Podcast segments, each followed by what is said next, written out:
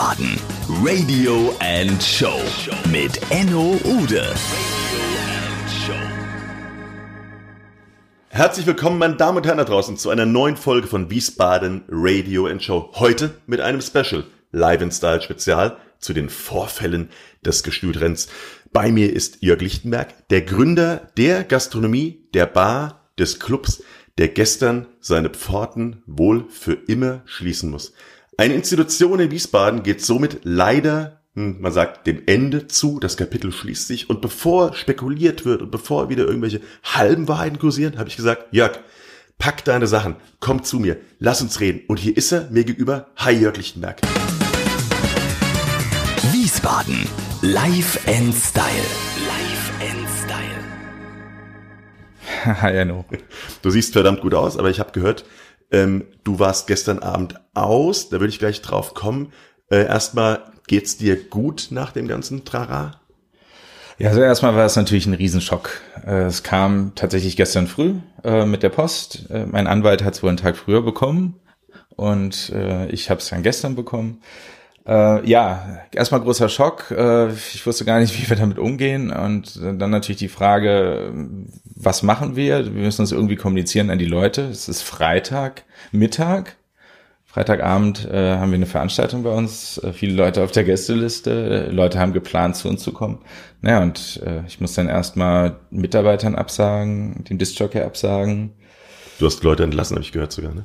Nein, gestern noch nicht. Also wir müssen ja natürlich auch jetzt erstmal sehen, wie es weitergeht. Also es sieht nicht gut aus. Ich erzähle das gleich nochmal genau, was das juristisch bedeutet. Aber ich habe jetzt gestern niemand entlassen. Ich musste nur gestern natürlich einsagen, ähm, das Wochenende findet nicht statt. Mhm. Also ihr arbeitet heute und morgen nicht. Und äh, dann müssen wir jetzt Anfang der Woche erstmal uns sortieren. Ich muss mit dem Anwalt das alles mal im Detail durchgehen und dann schauen wir, wie es weitergeht. Mhm. Jetzt habe ich das eben auch im Wiesbadener Kurier gelesen.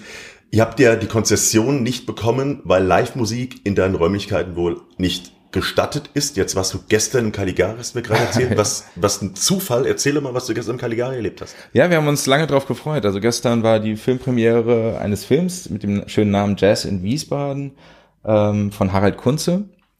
Ähm, seit zwei oder drei Wochen habe ich die Karten gehabt und freute mich darauf, weil ich wusste, es geht bei dem Film um A, die Geschichte des Jazz in Wiesbaden, aber äh, genau diese Geschichte hat größtenteils im Jazzhaus stattgefunden und das Jazzhaus ist nichts anderes als die gleiche Lokalität, die heute Gestüt Renz heißt. Was war das? 1963 eröffnete Albert Butz äh, in der Nerostraße 24 das Jazzhaus. Es war damals so, dass die Amerikaner nach dem Zweiten Weltkrieg ja in Wiesbaden sehr präsent waren und die haben die ersten Clubs eröffnet so unter anderem im Kurhaus den Eagles Club. Und äh, da war der Bedarf einfach da nach äh, neuen, coolen Läden und Konzepten und nach Jazzmusik. Und Albert Butz hat es tatsächlich geschafft, in diesem kleinen Laden in der Nerostraße die absoluten Weltstars des Jazz zu präsentieren. Und das wurde gestern in diesem Film erzählt und das war sehr, sehr schön und sehr spannend, aber auch nicht einfach. Es war auch traurig. Mhm. Und dann war die Zeit in den 80ern, da war ich hier unterwegs, wir sind mit den Rollern immer in die Nero-Straße gefahren. Da war das Wirtshaus. Auch das war ja nicht unbedingt die leise Gastronomie, wo man Käffchen und Latte Macchiato getrunken hat. Was ist denn genau gestern passiert, dass ihr so schnell zumalen konntet? Wie ist denn die Begründung? Ihr habt doch immer schon Musik, laute Musik, Live-Musik dort drin gemacht. Ja, seit äh, mehr als 60 Jahren gibt es in dieser Lokalität Live-Musik und wird getanzt und äh, DJ. Ähm, das ist jetzt nichts, was wir erfunden haben.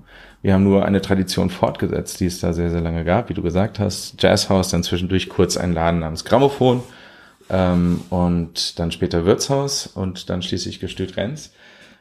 Das war ja das Bermuda-Dreieck. Du wirst dich erinnern, äh, in den 80er Jahren äh, kamst du mit dem Auto am Wochenende nicht durch die äh, Nerostraße durch. Es gab viele, viele Bars ähm, in der Straße, äh, von denen es heute leider keinen einzigen, keine einzige mehr gibt. Ich der Mensch verlässt die Erde, die Spitzweg. Klappe, Spitzweg. Mhm. Früher noch das EG in den Räumlichkeiten, richtig, der Mensch verlässt die Erde. Genau, ja. Es ist, es ist traurig, traurig, ähm, aber wir waren irgendwie jetzt die Letzten, die es, äh, zumindest was Nachtgastronomie angeht, in der Straße gehalten hat. Mhm.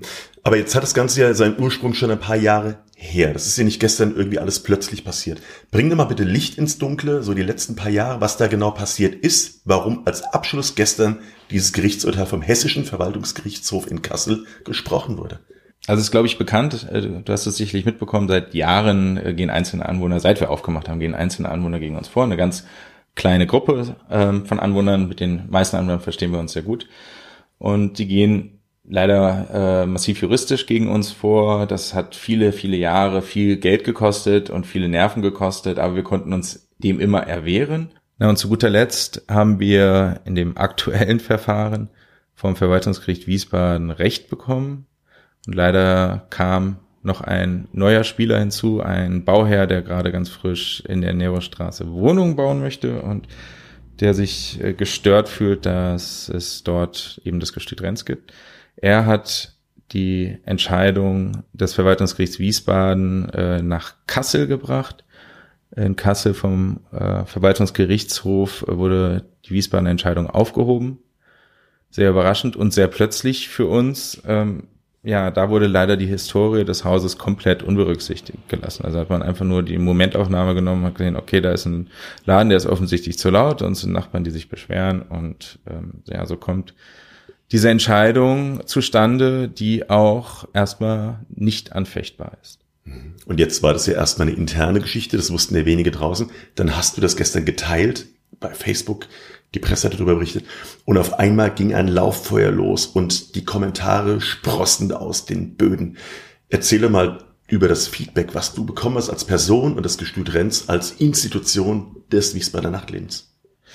Ja, das war natürlich in der Tat eine Bombe, die da einschlug. Also ich habe dann einen kleinen Text verfasst äh, und habe den auf unsere Facebook-Seite gestellt und habe bis drei gezählt und dann kamen die ersten Kommentare. Es ging wahnsinnig schnell. Ähm, und viele, viele hundert Leute haben direkt sich dazu geäußert. An dieser Stelle erstmal vielen Dank an alle, ähm, die sich, die, die das disliked haben und äh, die ihre Kommentare abgegeben haben. Ich hab, konnte gestern erstmal auf nichts reagieren. Ich möchte mich auch bei allen bedanken, die mir ganz persönlich sehr, sehr liebe Worte geschrieben haben. Ähm, ich werde mich bei euch allen nochmal melden, aber gestern musste ich erstmal tief durchatmen. Mhm. Und in der Tat äh, hat auch jemand bei Open Petition eine Petition gestartet, rettet das Wiesbadener Nachtleben und das Gestüt Renz. Äh, auch an dieser Stelle herzlichen Dank. Ich weiß nicht, ob das hilft, ob es irgendwas ändert, ähm, aber ich finde das Symbol wahnsinnig toll und mhm. äh, ich finde es super zu sehen und zu hören, dass die Wiesbadener so sehr auch hinter dem Laden stehen. Jetzt wird zwar gerade ein Traktor vorbei, aber ich denke, das tut der Aussage keinen Abbruch. Jörg, ich würde jetzt, was jetzt kommt, gerne mit, mit ein bisschen Musik hinterlegen. Erzähl uns doch mal von drei emotionalen Momenten, weil ich muss euch sagen, da draußen, steht mir jemand gegenüber, den ich seit über 20, eher 25 Jahre kenne, den das ganz extrem mitnimmt. Äh, das Gestüt Renz war ein Lebenswerk und möchte gerne von ihm wissen, was gab es denn so für drei Momente, die du gerne da draußen teilen möchtest, wo du sagst, das wirst du wahrscheinlich nie wieder erleben. Das hat das Gestüt dir und das hast du mit dem Gestüt erlebt. Oi, drei Momente. Enno, fange ich da an? Wie häufig haben wir alleine zu zweit mit tollen anderen Leuten an der Bar gestanden und die Nacht zum Tag gemacht.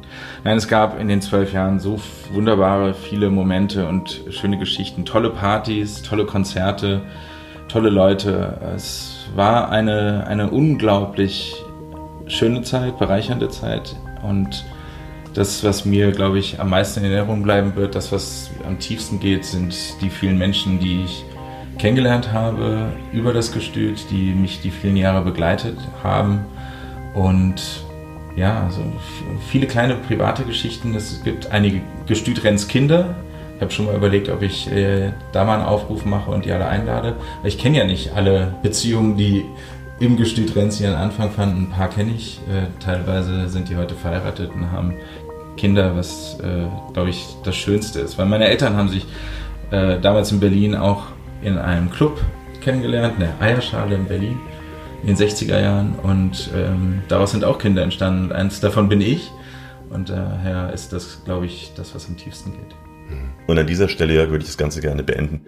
Wenn ihr Lust habt da draußen, nehmt euch ein Gläschen, macht euch ein Shampoos auf oder ein Bierchen und stoßt an vielleicht auf die letzten zwölf Jahre Gestüt Renz ähm, schwelgt ein bisschen in Erinnerung, aber vergesst trotzdem, trotz allem nicht, ähm, schaut zu neuen Ufern, denn es geht weiter und ich wünsche uns und Wiesbaden total viel Glück dabei und gebe nochmal fürs letzte Wort an den Jörg. Schlusswort, ja, das ist schwierig. Ähm, ich möchte mich, glaube ich, einfach nur bedanken an allererster Stelle bei den Mitarbeitern des Gestütrenns. Ähm, ich möchte die, mich bei der Nadine ganz besonders bedanken, die äh, die letzten zehn Jahre des Gestütrenns begleitet hat. Äh, beim DAI besonders bedanken, der der beste Barkeeper Wiesbadens ist, wenn nicht der ganzen Welt.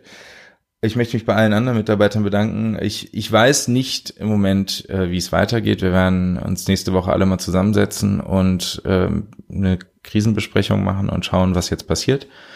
Und ich möchte mich natürlich bei allen Gästen bedanken in den letzten zwölf Jahren, bei den ganzen tollen Menschen, die ich vorhin schon erwähnt habe.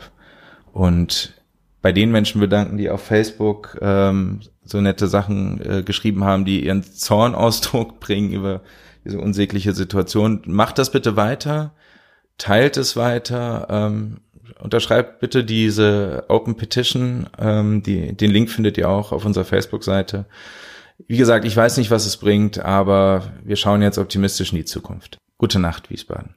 Enjoy the silence.